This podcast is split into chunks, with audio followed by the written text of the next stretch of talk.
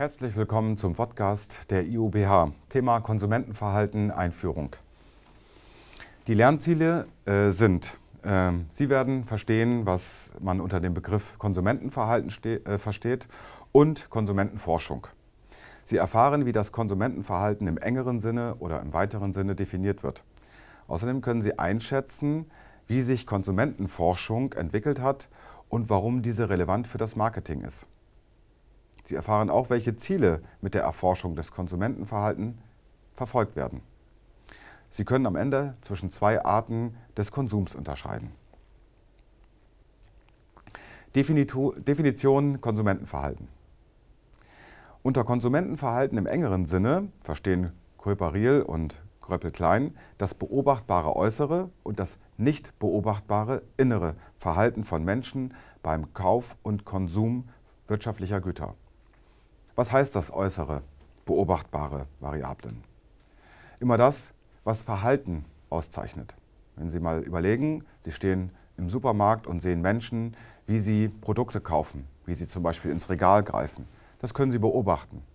Was Sie nicht beobachten können, ist das, was der Mensch in dem Moment denkt, als er in das äh, Regal greift. Das sind innere äh, Zustände, die wir nicht beobachten können, die aber trotzdem zum Konsumverhalten gehören. Wenn wir das Konsumverhalten oder Konsumentenverhalten beforschen, dann nutzen wir dafür wissenschaftliche Methoden. Diese werden in den drei Teilgebieten Psychologie, Sozialpsychologie und Soziologie gesehen. In der Psychologie beschäftigen wir uns hauptsächlich mit der Erforschung der Person an sich.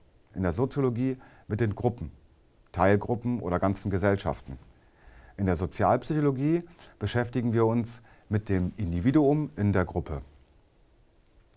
Man differenziert prinzipiell zwei Ansätze bei der Erforschung des Konsumentenverhaltens. Einmal den positivistischen Ansatz und einmal den ähm, verstehenden Ansatz.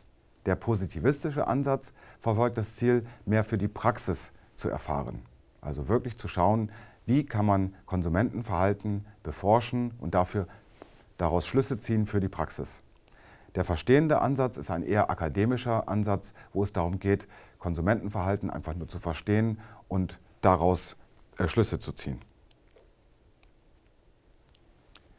Unternehmen sind eingebettet zwischen Angebot und Nachfrage. Wenn wir uns die Historie, Historie und den Kontext angucken im Konsumentenverhalten, wissen wir, dass Unternehmen Marketing äh, äh, Herausforderungen haben und auf der anderen Seite Ressourcenherausforderungen. Angebot und Nachfrage bestimmen für das Unternehmen, was wichtiger ist. Konsumentenverhalten ist immer dann wichtig, wenn sozusagen das Angebot groß ist auf der unternehmerischen Seite und die Nachfrage gering. Dann müssen wir uns darum bemühen, Konsumenten für uns zu gewinnen. Also ist es wichtig zu wissen, wie Konsumenten sich verhalten, damit wir sie vielleicht beeinflussen können.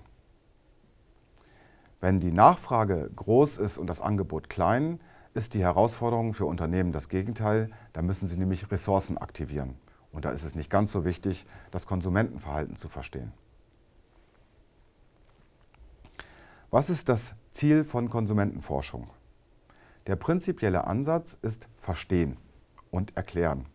Wir wollen verstehen, wie Konsumenten sich verhalten und wir wollen eventuell es erklären, warum sie sich verhalten. Die hauptsächlichen Fragen darum, wenn es darum geht, äh, was kauft der Kunde, äh, sind, warum kauft er das eigentlich? Und wann kauft der Kunde? Wie kauft der Kunde? Wie verhält er sich beim Kaufen? wie oft kaufen Kunden?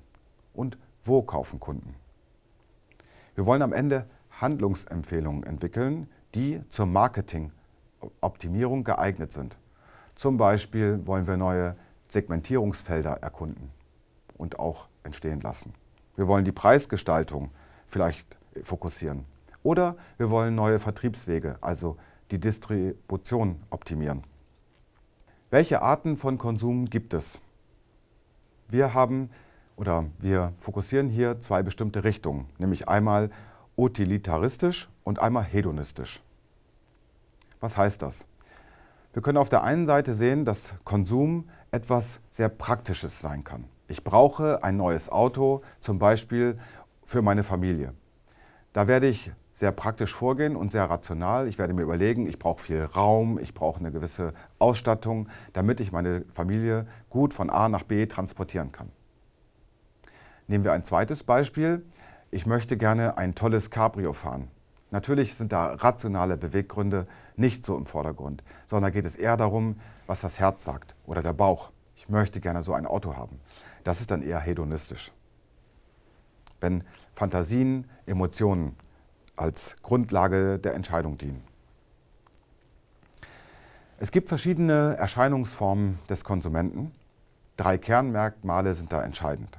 Also das erste Kernmerkmal ist die Entscheidung als solches. Das zweite ist Bezahlung und das dritte ist dann Konsumieren bzw. Nutzen. Das kann in einer Person verankert sein, das kann aber auch über verschiedene Personen verteilt sein. Zwei Beispiele. Ein selbstzahlender Restaurantgast entscheidet, dass er etwas essen möchte, er zahlt die Rechnung am Ende und natürlich isst er auch sein Essen. Alle drei Aspekte in einer Person. Bei einem Geschenk ist das was anderes. Der Entscheider ist derjenige, der vielleicht auch bezahlt, aber die Person, die es nutzt und nachher gebraucht, ist dann nicht die Person, die entscheidet und bezahlt hat. Ich fasse zusammen.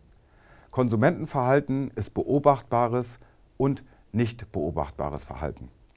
Es gibt verschiedene Arten von Käufermärkten und die haben auch verschiedene Bedeutungen für die Erforschung von Konsumentenverhalten. Konsum ist durch drei wesentliche Aspekte gekennzeichnet, nämlich die Entscheidung, die Bezahlung und letztendlich die Nutzung. Vielen Dank.